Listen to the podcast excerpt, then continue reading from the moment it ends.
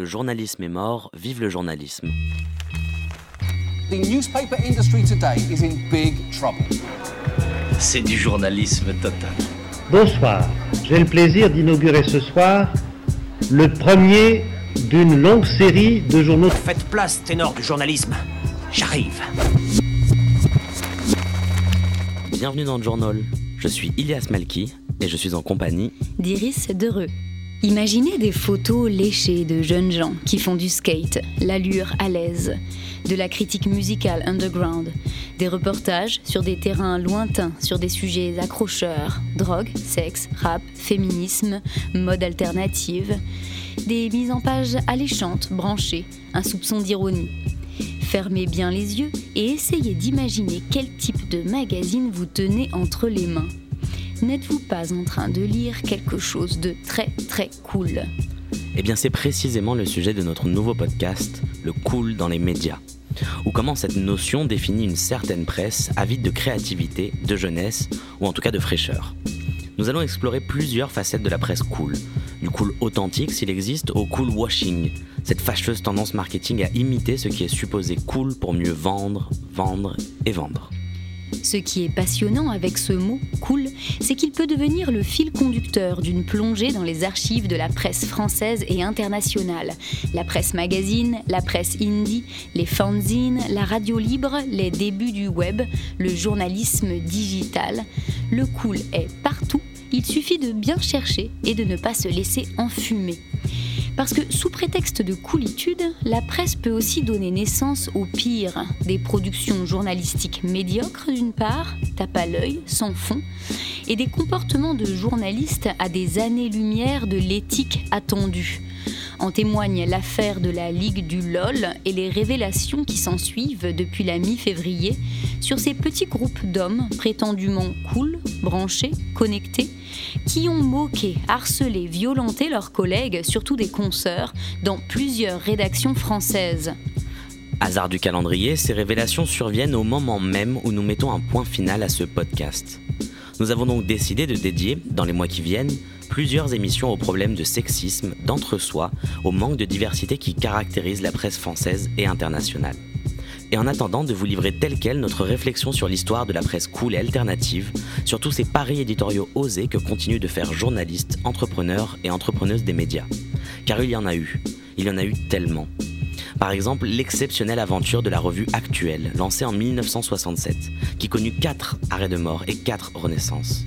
Actuelle misait tout à la fois sur les musiques alternatives, les gauches, les contre-cultures, sous l'influence notamment de Jean-François Bizot, l'infatigable inventeur. 40 ans après, on peut considérer la petite entreprise indépendante Sopress, fondée par Franck Hanès, comme la digne héritière du style actuel. Elle édite une ribambelle de magazines tels que SoFoot, SoFilm, Society et depuis peu L'étiquette, contiennent tous une bonne dose de blagues et de dérision. Et entre ces deux histoires françaises, il y eut la création de Radio Nova, il y eut l'Esprit Canal, il y eut le site nord-américain Vice et ses filiales étrangères, dont la française. Il y eut le féminin féministe Cosette, puis le site web Chic, lancé par une bande de nanas. Il y eut le site d'infotainment d'origine américaine BuzzFeed, le franco-français Mademoiselle. Il y eut évidemment les inrecuptibles, connaissant comme tant d'autres les succès, les crises, les changements de format et puis les rachats. Le magazine a en effet été racheté par le banquier d'affaires Mathieu Pigas en 2009. Euh, le, seul mot d'ordre qui reste pour moi, qui a toujours été d'actualité, qui sera toujours dans ma vie, et qui, qui était un mot d'ordre hippie, c'était fais ton truc, do your thing. Bon, donc, euh, mais fais-le. Quel qu'il soit, fais-le. Je veux dire, ne, sois pas dans la situation dans laquelle euh, la société d'aujourd'hui a placé beaucoup de monde, euh, qui est une situation où on dit, où on parle de ce qu'on voudrait faire tout le temps. Mais on le fait jamais. On le fait jamais. Jean-Marie Durand. Bonjour. Bonjour. Vous êtes en quelque sorte un monsieur cool à la française. Déjà parce que vous avez écrit un ouvrage sur le sujet, Le cool dans nos veines, paru en 2015 aux éditions Robert Laffont. Et puis parce que vous avez été l'un des journalistes au commencement des Inrecuptibles et même celui qui en a trouvé le nom. Vous y êtes resté une vingtaine d'années, jusqu'à l'été 2018. Et vous avez ainsi participé à l'une des aventures les plus cool de la presse française, celle d'un magazine se fixant l'objectif de dénicher le meilleur rock du monde, devenant ensuite un hebdomadaire culturel et politique ayant à ce jour connu la grandeur et la décadence, si je puis dire. Alors, on est bien obligé de vous demander, c'est quoi le cool et plus précisément la presse cool? C'est une question hyper difficile. Tout simplement, j'ai envie de dire tout de suite, peut-être pour revenir aux Arocs et le rattacher peut-être à cette histoire-là, c'est que je pense que quand les Arocs sont créés, l'idée du cool n'était même pas un concept qui était dans nos esprits à l'époque. Le mot même, d'ailleurs, je pense, n'était même pas, comment dire, aussi euh, présent dans notre imaginaire qu'il n'est aujourd'hui. Je pense que ça n'a rien à voir, mais les années 80. Euh, entre nous, on parlait jamais de cool. Enfin, c'était même pas un mot qui était très très présent dans notre vocabulaire lui-même. Après, l'imaginaire qu'il induit, peut-être, oui, mais le mot lui-même n'était pas aussi euh, central. Donc, je, je, on s'est jamais dit euh, c'est hyper cool de faire les Inrocks, on veut faire un journal cool. Pas du tout. Je pense que quand les Inrocks sont créés, c'était beaucoup d'autres paramètres qui entraient en ligne de jeu. C'était plutôt de faire un, journal qui nous intéressait nous, qui était plutôt stimulant, créatif, beau. c'était d'autres mots finalement qui venaient à, à notre esprit, euh, mais qui aussi, comment dire, s'explique par, euh, par un, un, contexte général, notamment de la presse écrite, qui n'a rien à voir avec ce qu'il était aujourd'hui. Bien sûr, quand les Arocs sont créés au milieu des années 80, euh, la presse musicale, entre guillemets, était un peu figée dans, une sorte d'ordre un petit peu comme ça, un peu, un peu terne. Il y avait Best, Rock and Folk, qui étaient des journaux qui, étaient un petit peu à l'époque, tournent un peu en rond, qui étaient, qui étaient pas très ouverts sur une scène musicale que nous, on trouvait intéressante à, à, raconter, qui était notamment une scène anglaise, bien sûr, au début, mais pas que, contrairement à ce qu'on a dit plus tard. Enfin, on était aussi ouvert à d'autres styles musicaux. Mais enfin, c'est vrai qu'il y avait une scène musicale post-new wave, disons, fin des années 80, qui était euh, assez qui nous qui nous touchait. Enfin voilà notamment lié à la scène à Manchester notamment mais pas que. Bon bref.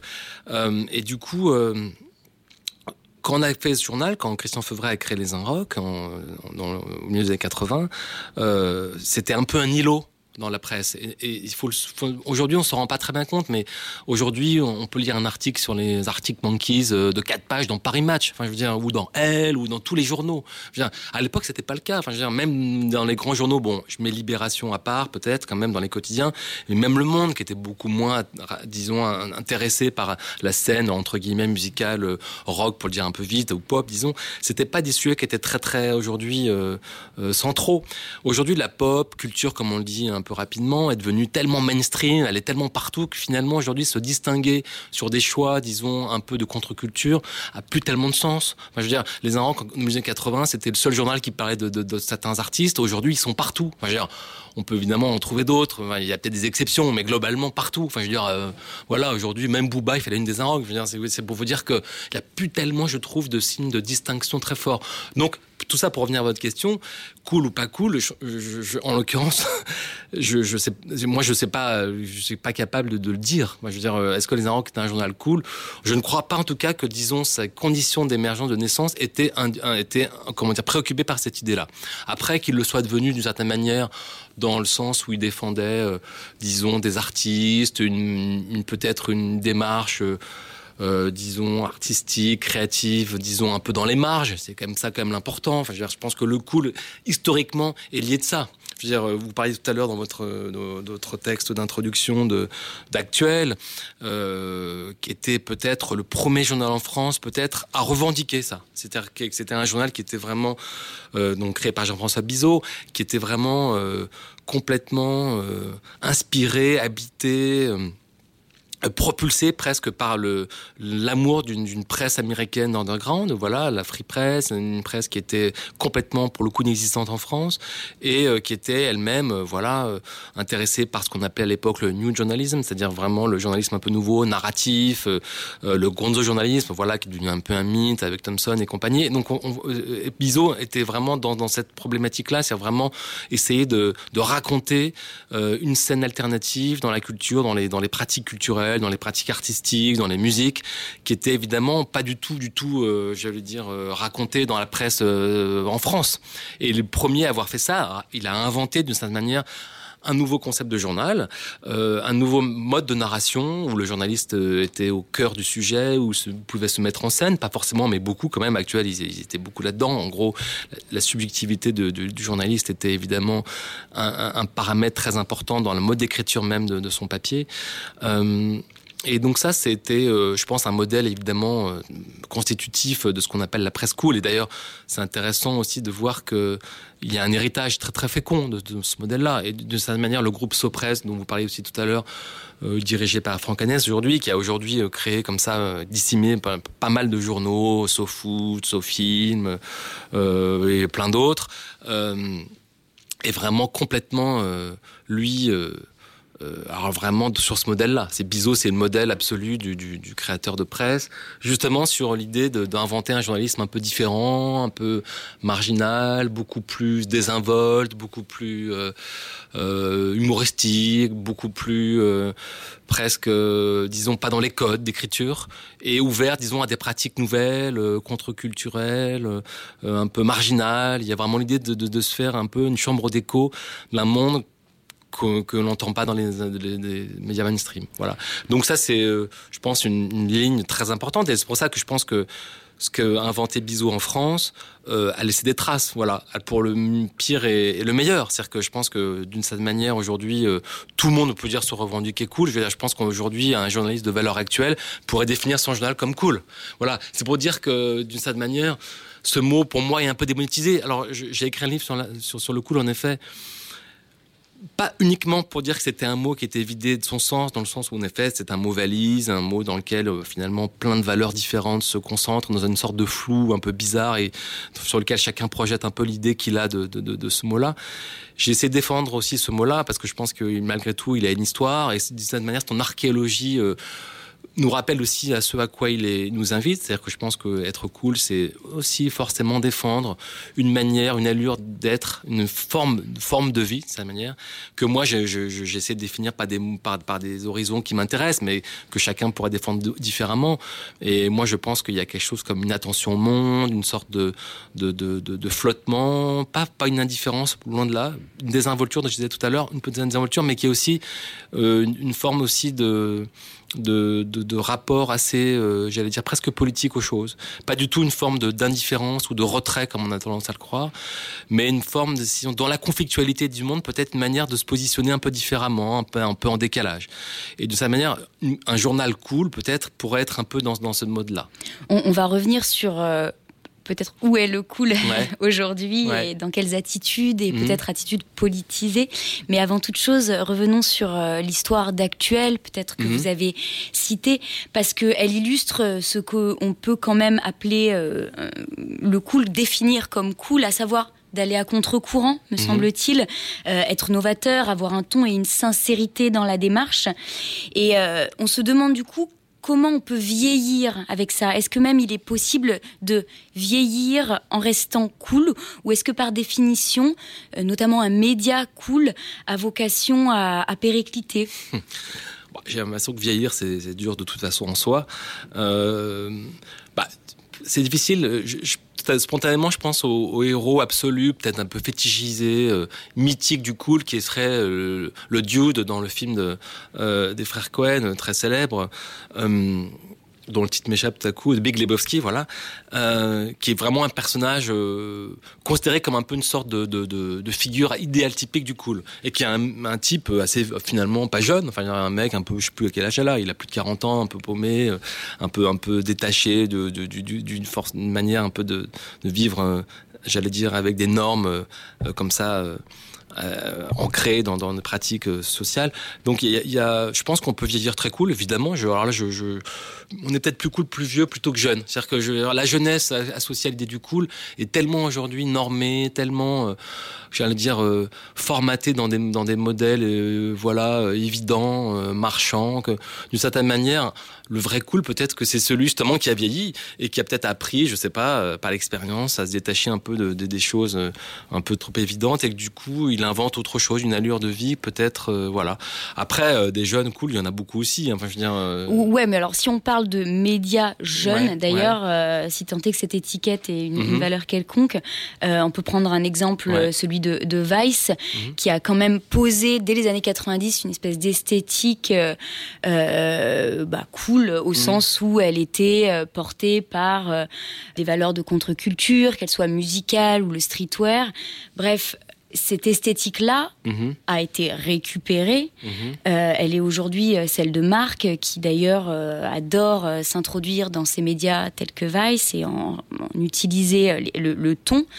À ce moment-là, est-ce que euh, le, le média cool ne devient pas euh, tout simplement une imposture? Bah, il est associé, je pense, à un, à un modèle marchand. Enfin, il y, y a vraiment, je pense, l'idée qu'aujourd'hui le cool euh, se, se vend, euh, se- s'instrumentalise. C'est pour ça que c'est un modèle qui est évidemment extrêmement puissant aujourd'hui, euh, parce qu'il est, il est, il est, il est traversé par des logiques euh, publicitaires, de marketing évidentes. Euh, qui fonctionne, puisque en effet, je pense que il répond à une attente, à un public, à des modes peut-être de récit, de voilà, de, de, de- vision peut-être du monde. Euh, moi, je le trouve, je le trouve un petit peu euh, trop formaté à mon goût. Je, je, je- vois pas. Vous parliez tout à l'heure de la sincérité. Je pense que c'est en effet. Un, pense à un mot, je pense hyper important. En effet, je pense que la sincérité est, fait partie euh, peut-être, euh, j'allais dire, de, de- de- du mantra du cool, c'est-à-dire qu'il y a quelque chose comme ça qui est qui doit exister là-dessus. Peut-être que Vice incarne un modèle que je connais moins bien, euh, qui me parle un peu moins, qui me semble un peu un peu forcé, un peu trop euh, pensé. Dans, dans, dans, dans, sa forme presque un peu cynique. Il y a quelque chose comme ça qui me touche moins, mais c'est peut-être aussi un effet de génération. Pour le coup, euh, c'est possible. Moi, je suis pas, j'ai pas été un, lecteur euh, de Vice très très euh, voilà fidèle, je le reconnais. Moi, je suis plus rattaché à, un- modèle journalistique, disons plus lié à à une approche plus euh, stylisée, culture euh, critique finalement du monde. moi, ce qui m'a marqué, c'est pas, c'est la- grande époque de libération des années 80, les articles de je sais pas de Lefort, Danès, ces gens-là, qui euh, qui qui qui est Philippe Garnier, qui sont des modes de récit très différents, qui ont inventé autre cho- autre chose dans l'histoire de la presse aussi, et dont je me sens plus moi personnellement héritier. Voilà. Ouais. J'ai l'impression qu'il y a un peu plus de contenu, d'idées. euh, voilà. Bah, Il y a quelque chose de politique, de politisé Bien en sûr, tout cas. Oh, tout à fait, ouais, bien sûr. Euh, et aujourd'hui, finalement, on peut pas dire qu'il, enfin, on peut dire qu'il y a euh, mille raisons de, de résister, de lutter, donc de d'avoir une attitude cool et politique. Mhm. Euh, vous la voyez quelque part? Ouais, je la vois dans plein. En fait, moi, je trouve qu'aujourd'hui, on, bon, on- pour revenir aux médias, c'est vrai qu'on est plus dans une période un peu compliquée où tout le monde euh, se lamente sur la, la- disons, la disparition, la fin de la presse écrite notamment. Bon, on voit bien que c'est un moment compliqué pour tout le monde et que les modèles économiques sont en train de s'effondrer, qu'on n'a pas trouvé la nouvelle manière de les réinventer et qu'on est vraiment là dans le deuil du cyclone et que bon, tout ça est, difficile et, et tout le monde on fait le constat.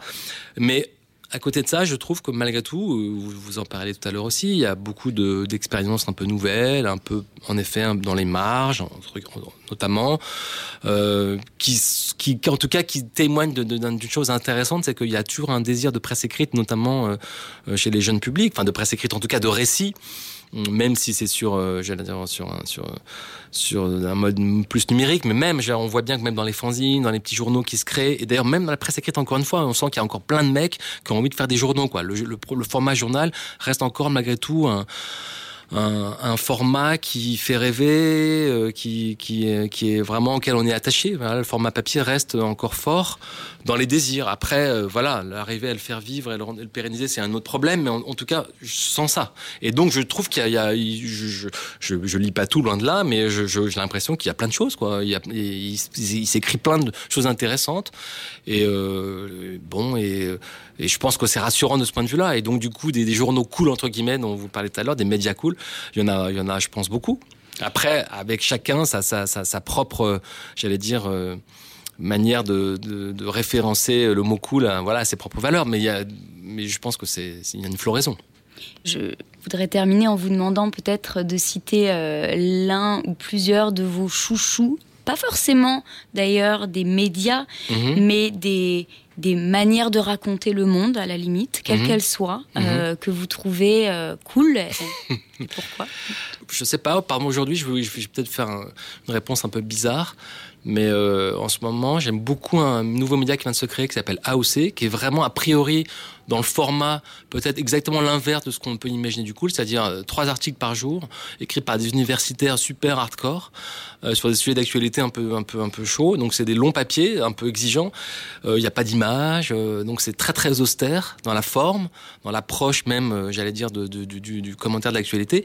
Mais je sais pas, tous les jours, je tombe sur un. un je les lis pas forcément tous les trois, tous les jours, parce qu'ils sont longs à lire, mais j'en lis au moins un ou deux. À chaque fois, ça me stimule énormément. Bah, typiquement, voilà un média qui ne correspond pas, disons, aux, critères du cool et qui pour moi l'est. Donc tout pour- tout ça pour vous dire que ce- ce- c'est un, un- un concept euh, très élastique dans lequel chacun projette ses propres euh, voilà. Mais euh, parce que ça va à contre-courant. Enfin, je pense que ce sera du miel dans les oreilles de Sylvain Bourmeau, qui est le fondateur d'AOC. Oui. Mais euh, quelque part, il y a une rupture là. Il y a le choix de ne pas avoir d'image, là Tout où on sature d'images. Il y a le choix de laisser Ouais. la place aux grandes idées. Quand on dit que plus personne n'est intellectuel ou ne s'intéresse à ça, Tout à fait. euh, il y a quelque chose de radical. Et Voilà, c'est peut-être la. Radicalité, disons le, un modèle simple, en fait, très très très simple, avec une idée forte qui structure euh, un média. Ouais, ça, ça m'intéresse. Après, euh, bon, là, c'est peut-être une réponse un petit peu, disons, euh, un peu biaisée, mais moi, je suis un vieux lecteur, donc je reste attaché à mes journaux fétiches de ma jeunesse. hein. Moi, j'ai les Libérations encore, et je trouve qu'il y a des articles géniaux. J'adore lire les articles d'Olivier Lam sur la musique que je trouve vraiment géniaux. Ouais. Vous voyez, après, on, pioche un peu ici ou là, sans problème. Mais si vous voulez, peut-être que c'est vrai que par rapport à, disons, à, mes années de formation, entre guillemets, où quand on était, quand avait 20 ans, euh, dans les années 80, on était attaché à deux, trois journaux qui étaient, euh, j'allais dire, des écoles de formation aussi fortes que l'université. Hein. On, a, on a autant appris en lisant Libé dans les années 80 qu'en allant à la fac. Aujourd'hui, je sens bien que c'est moins fort. C'est qu'aujourd'hui, on est moins attaché à un média en tant que tel, qui structurerait presque nos rapports au monde. Et maintenant, on est forcément, comme tout le monde, obligé de piocher, euh, circuler. Et donc, du coup, je dis pas que c'est un problème, hein, contraire, parce que je pense que cet effet de circulation euh, doit être euh, euh, fécond. hein. On trouve plein de choses. Et moi, je dirais que maintenant, je me retrouve à lire des articles dans des journaux que je connaissais pas. Et c'est, c'est évidemment passionnant. Mais euh, disons, l'eff- l'effet d'appartenir presque à une famille de médias, c'est, c'est, c'est en effet moins le cas aujourd'hui.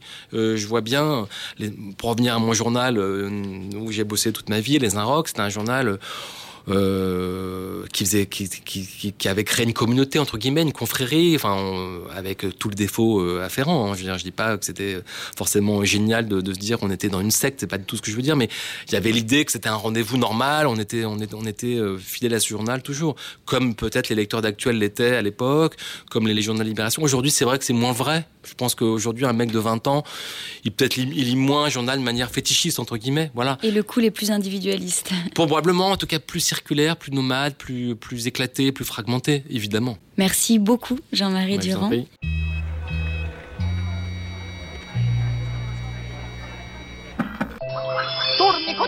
tournicoton, il se passe des choses étranges ici. En brave, l'escargot a envie de rester cool, yo Au-delà de son aspect philosophique et artistique, le cool peut être aussi une valeur marchande. Et les médias comme les grandes marques l'ont bien compris. Nous recevons pour examiner tout cela Vince Medeiros, qui a fondé un petit empire médiatique en Angleterre qui vit de son image avant-gardiste. Attention, l'interview est en VO. Hi, Vince Medeiros. You're the founder of TCU London, a media company that publishes Little White Lies, a movie magazine, and Huck, a bi monthly magazine that explores arts, DIY culture, and subcultures in general. You're also a PhD candidate in focusing on youth media and its business models, right? Correct. All right, perfect.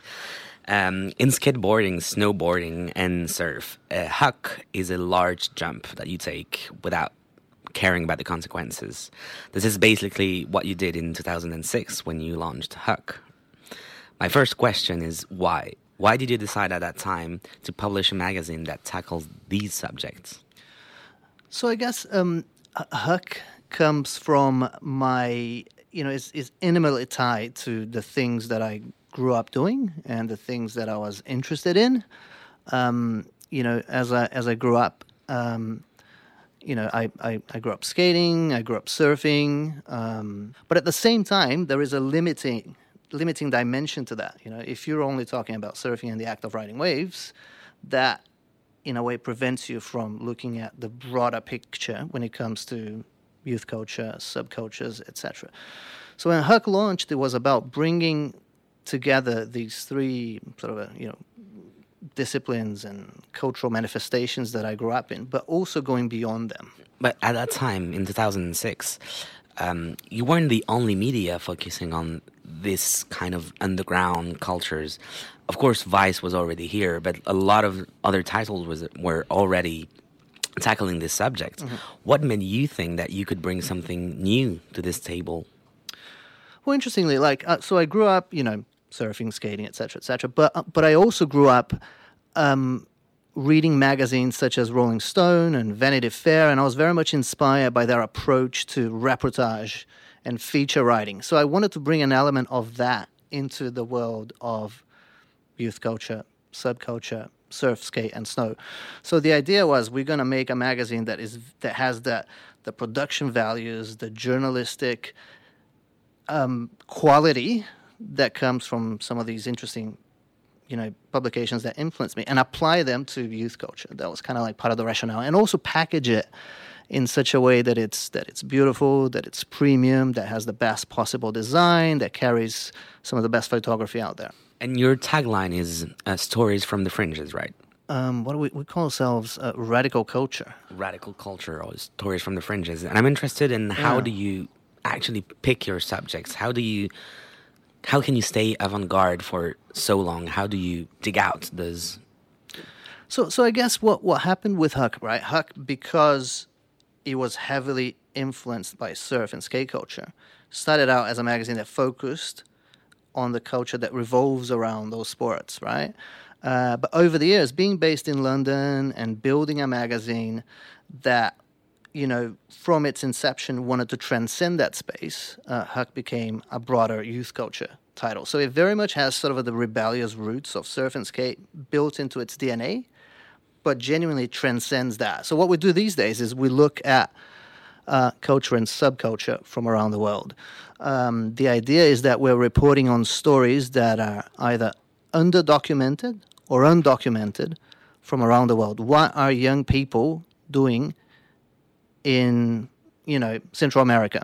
What's relevant for young people in Brazil now with the rise of fascism? You know, uh, what's the music scene like in somewhere like uh, the Philippines? You know, so we want to just touch on these cultural movements that are emerging and that are having an impact on the culture that surrounds them.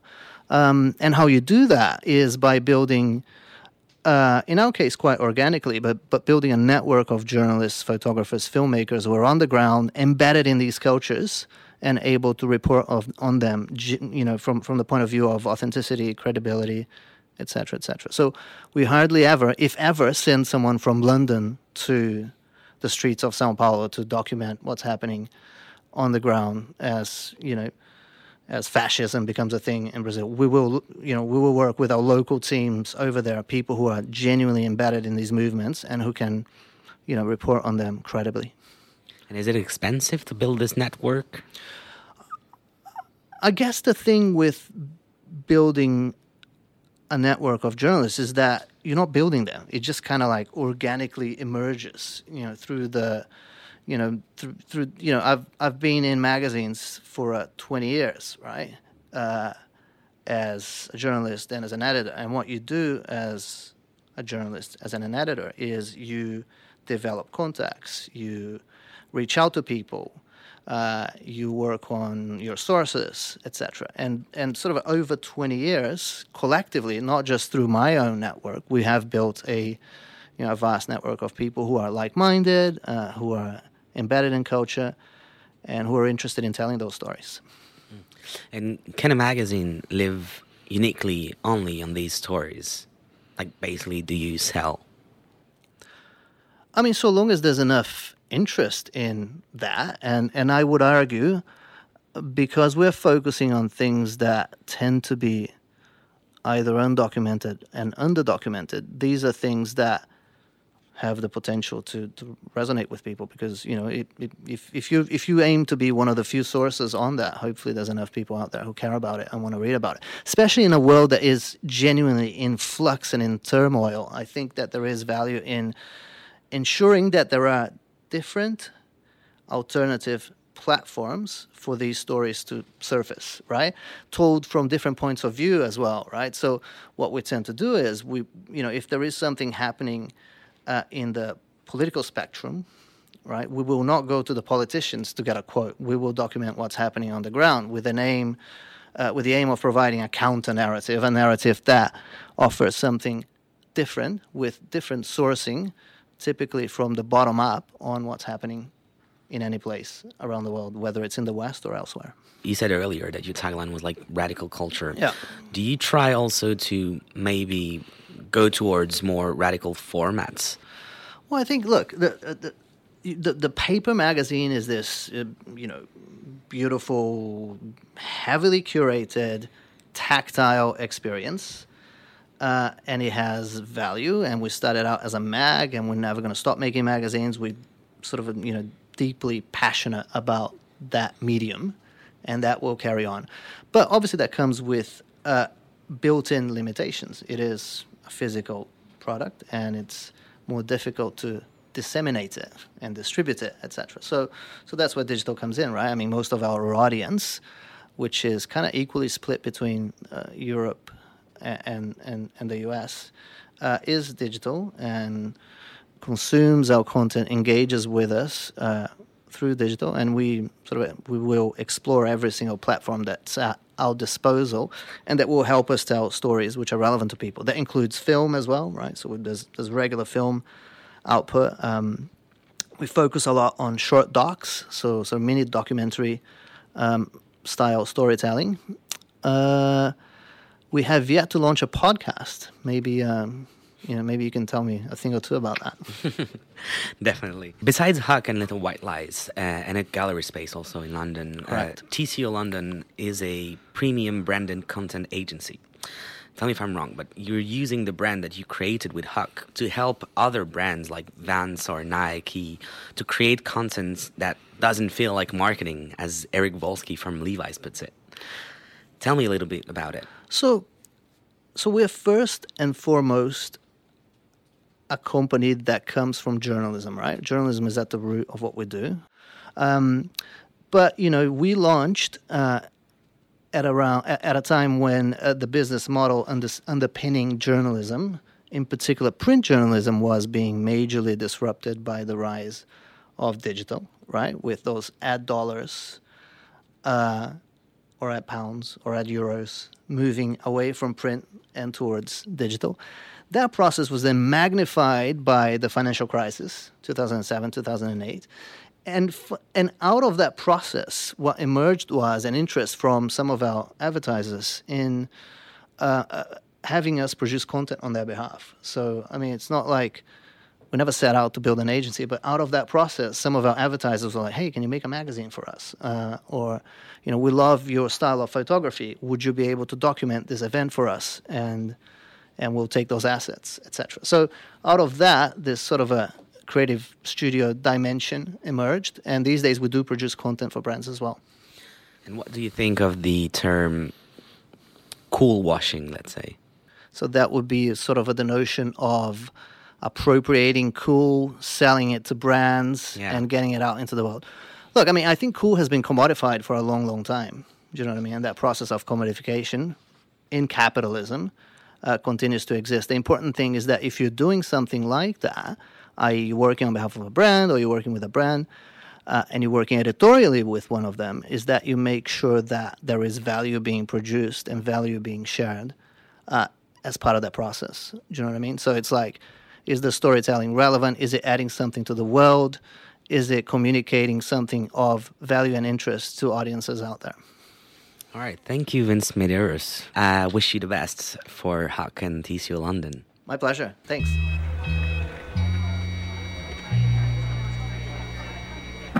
Le climat économique de la presse a beau être moribond, on observe un phénomène assez cool, la vitalité de la presse magazine, notamment des fanzines en pleine résurgence. Alors un fanzine, c'est un magazine fait par des passionnés, pour des passionnés, sans impératif de vente et surtout hors des circuits officiels. Un fanzine ne fait pas l'objet d'un dépôt légal, généralement. Le fanzine a quelque chose d'artisanal, de brut, de sensible, de séduisant et donc de cool en cette ère digitale. À vrai dire, le procédé existe depuis les années 30. Ça fait donc presque 100 ans que des fanzines sont fabriqués. L'âge d'or, bien sûr, ce sont les années 70, quand il devient le support de causes politiques, un moyen simple de dire et de diffuser son engagement. Et c'est cette tendance que l'on retrouve en ce moment, en 2019, notamment en France. Je pense à Spasme, toute petite revue qui explore l'imaginaire érotique. Je pense à PLI, projectile littéral, qui mêle l'écrit, la gravure, la poésie et parle anticapitalisme et radicalité. Et puis, je pense à Pitch, notre troisième et dernière invitée est donc Agathe Roussel, coéditrice du fanzine Pitch. Bonjour Agathe. Bonjour. Alors commençons par le commencement. Qu'est-ce que c'est que Pitch? Alors Pitch, c'est un fanzine euh, papier, comme beaucoup de fanzines, euh, qui, euh, qui est en fait une curation de beaucoup de femmes artistes. En fait, le principe, c'est qu'avec Tiffany Fournereau, avec qui on a fondé ce magazine, on a demandé sur les réseaux via nos Instagram personnels et l'Instagram qu'on a fait pour Pitch, on a demandé euh, aux femmes artistes qui nous suivaient si elles avaient envie de nous envoyer euh, quelque chose de leur production euh, selon un thème. Parce que pour chaque numéro de Pitch, il y a un thème particulier. Et, et ensuite, elles nous envoient. on a reçu beaucoup, beaucoup de mails. On était super contentes pour le premier. Et, et ensuite, on choisit, on sélectionne, on fait une curation, on fait un petit chemin de fer, on imprime tout nous-mêmes. Euh, on imprime tout, on met tout par terre euh, sur nos petits parquets et, euh, et puis on fait un ordre et puis on choisit, on répond aux filles et puis, et puis à la fin, ça fait pitch. Voilà. Et donc le point commun entre toutes ces contributions, c'est qu'elles sont féminines et parlent du féminin ou pas forcément? Alors non, pas forcément. En fait, elles sont féminines, donc elles viennent de, en tout cas de personnes s'identifiant comme femmes. chaque thème vient de la musique parce que c'est un thème qui nous est cher, c'est quelque chose qui nous est cher. Euh, le premier c'était I Belong to the Blank Generation, qui est un titre de Richard Hell. Euh, donc c'était sur la, génération, quoi, sur un, point de vue générationnel. Le second c'était sur le désir. le thème c'était Anything for Desire, qui est un titre de, de Sound. Le troisième c'était Alien She, qui est un titre des Bikini Kill. Donc en gros, il y a ce thème qui est assez vaste et les filles y répondent. Donc en gros, ce qu'il y a, c'est qu'il y a des artistes femmes, un thème, et elles, elles envoient leur prod en fonction de, de ce thème. Et alors le dernier euh, que vous avez produit, on l'a là en mm. studio, donc il est vraiment entre nos mains. Euh, concrètement, c'est Qu'est-ce qu'on y trouve? Est-ce que tu peux nous décrire? Est-ce que vous pouvez nous décrire une ou deux euh, contributions? Ouais, bien sûr. Alors, en fait, pour chaque magazine, donc là, celui-ci, il a un format bizarre il est, c'est un A4 mais un peu coupé. Pour chaque numéro, c'est un format différent, un papier différent, euh, tout est un peu différent. Euh, donc en gros, pour chaque magazine, il y a toujours, il y a des choses qui reviennent, il y a toujours un édito, il y a toujours euh, des définitions du thème aussi. On trouve des définitions un peu cheloues et qui sont drôles et qui ouvrent un peu le propos. Il y a toujours un texte plutôt engagé que qu'en général j'écris. Il y a un sort que Tiffany, qui est un peu sorcière, écrit aussi. Euh, il y a des séries photos, il y a une playlist qui est toujours en relation avec le thème, et puis il y a les productions des filles.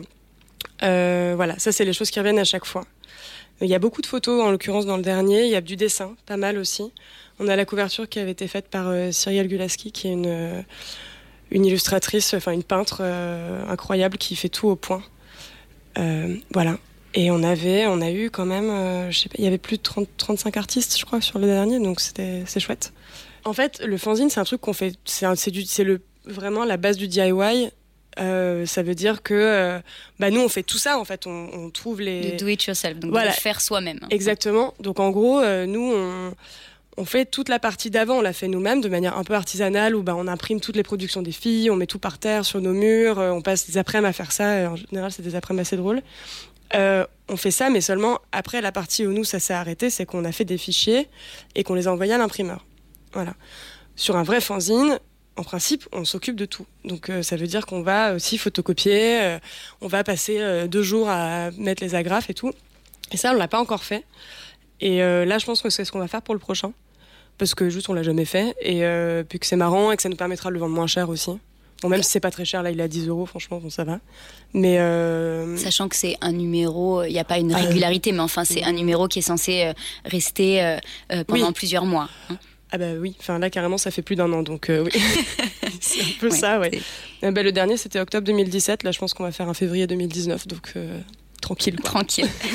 Mais mais enfin, c'est l'esprit, encore une fois, pour répondre à la question. Bah, c'est l'esprit, en fait c'est l'esprit du fanzine, c'est d'être sur un format euh, qui a pas vraiment de régularité ou après on peut s'y tenir, hein, on peut- enfin chacun fait ce qu'il veut mais euh, nous en tout cas on voulait pas se, se contraindre, on avait envie de faire quelque chose ensemble, on avait envie de bosser qu'avec des filles parce qu'on s'est rendu compte que le collectif féminin, c'était un truc qui avançait très très vite et qui était très fort.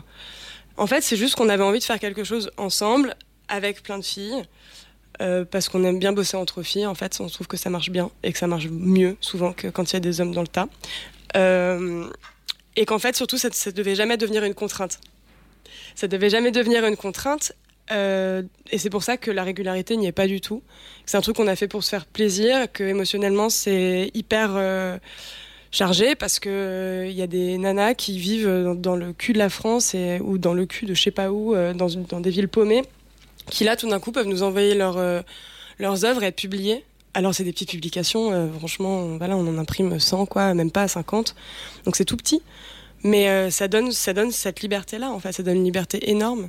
Et c'est Et, avez, chouette, quoi. vous avez l'impression de faire émerger une parole qui n'existe pas ailleurs? Ouais, un- bah, peut sûrement aussi, parce qu'il y en a beaucoup des fanzines, euh, il y en a beaucoup, mais c'est vrai que moi je suis contente de ce qu'on fait dans la mesure où on a un principe de curation, où notre, notre but c'est de mettre en avant des artistes dont on aime le travail. Des écrivains aussi, non Écrivaines Il y a des gens qui écrivent, on reçoit énormément de contenu photo en fait, beaucoup, beaucoup, beaucoup, on reçoit aussi des collages, mais euh, j'avoue que les trucs écrits c'est un peu moins.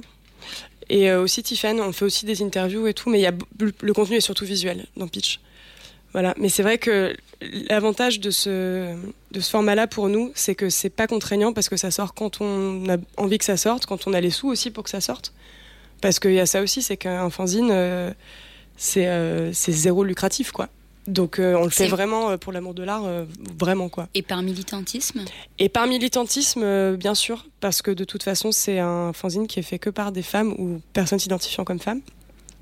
Donc oui, oui, bien sûr, c'est par. en fait, c'était aussi donner, créer un espace safe, comme on dit, où en fait le- ton travail de femme, enfin en tout cas ton travail, euh, toi étant une femme, va pas être jugé par un homme, et tu t'auras pas ce, pas de plaire à un homme en envoyant ton travail. Voilà, ce qui est un souci souvent, bon, dans la, plutôt dans les sexualités hétéro évidemment, mais quand même. Et là, c'était créer un espace, euh, voilà, safe, hyper bienveillant aussi.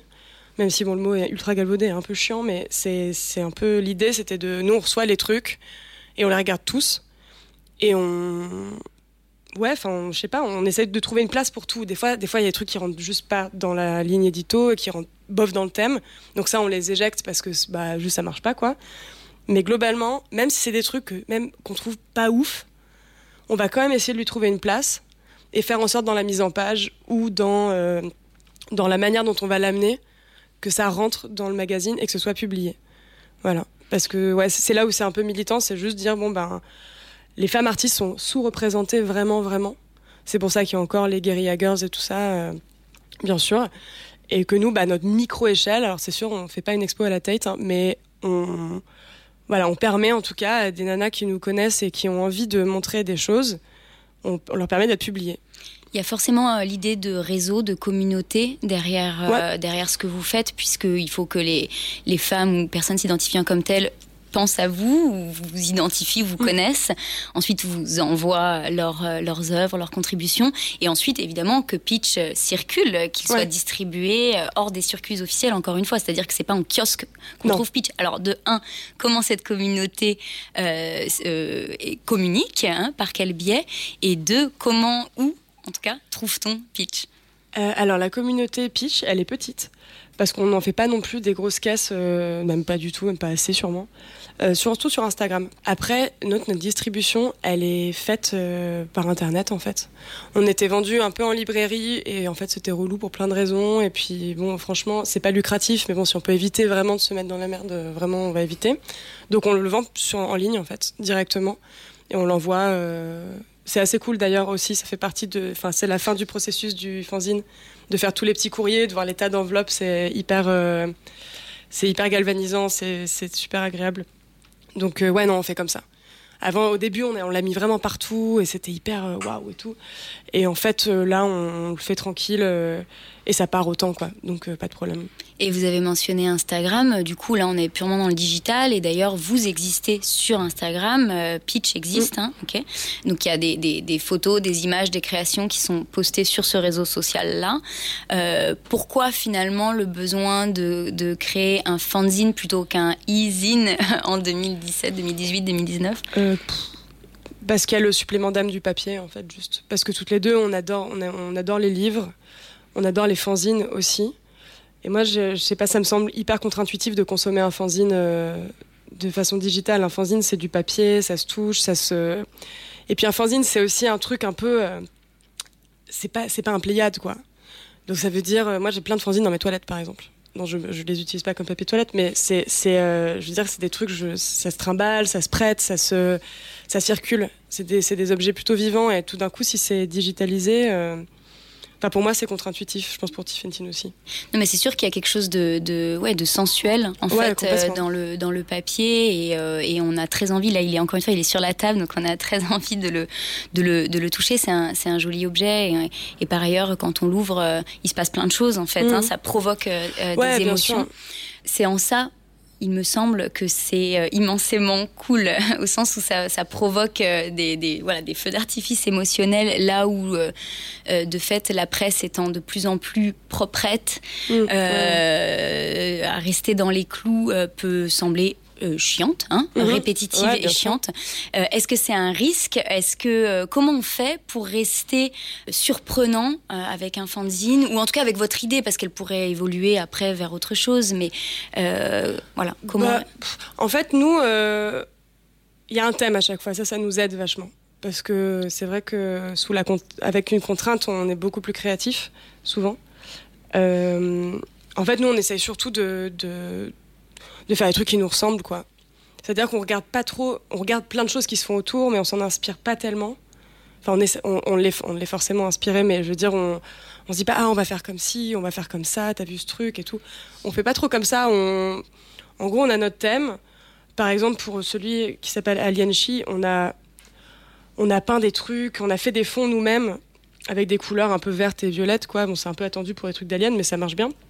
Euh, avec voilà des textures un peu qui font un peu planète euh, et comme ça. Mais pour celui sur le désir, c'était pas du tout comme ça. On avait fait un petit objet qui avait plus à voir avec euh, le petit le petit livre un peu caché qu'on a, euh, qu'on lit un peu en secret, un petit truc un peu érotique et tout.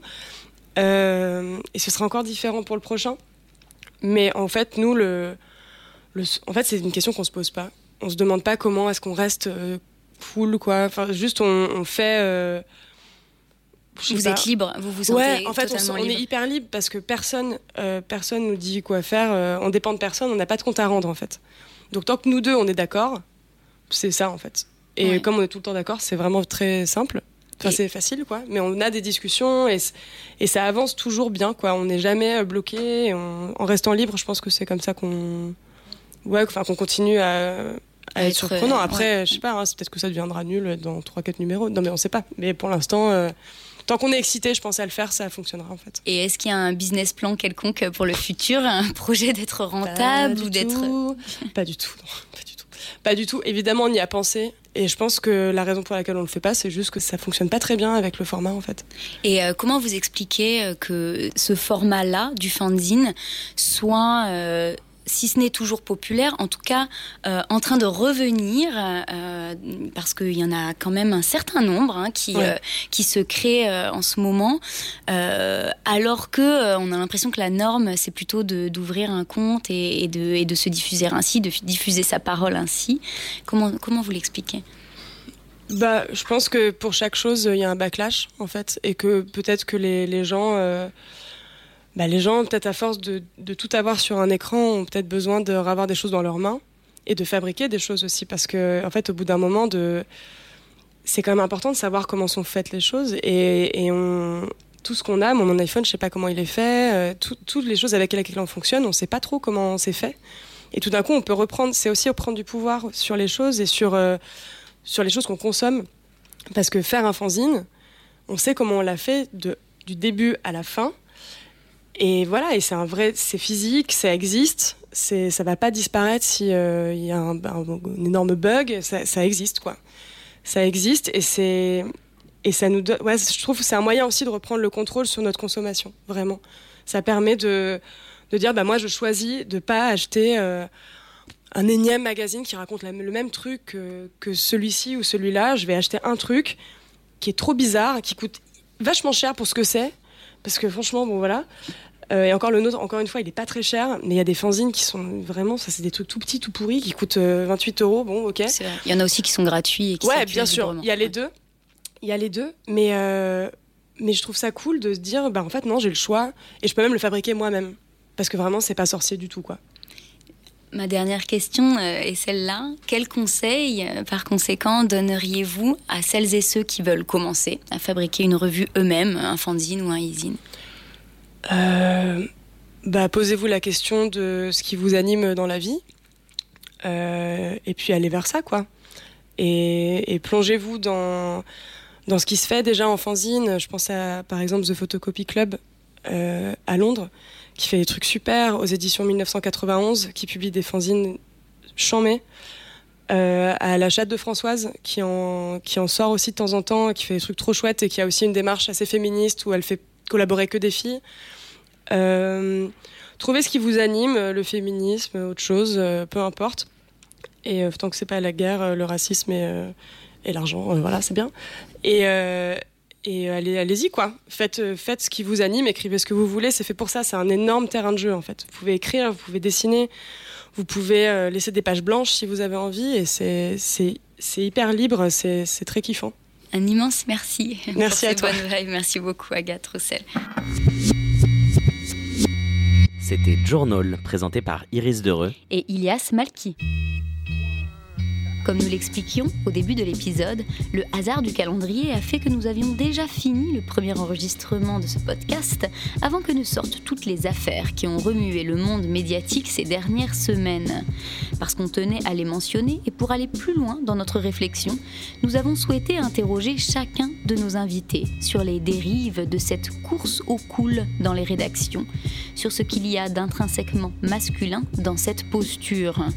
Vous pourrez retrouver les liens de ces textes sur notre compte Twitter, at Journal Podcast. Et n'hésitez pas à venir également nous dire ce que vous en avez pensé. Quels médias vous trouvez-vous absolument cool et pourquoi? On vous retrouve très vite avec un nouvel épisode. Au revoir. Au revoir.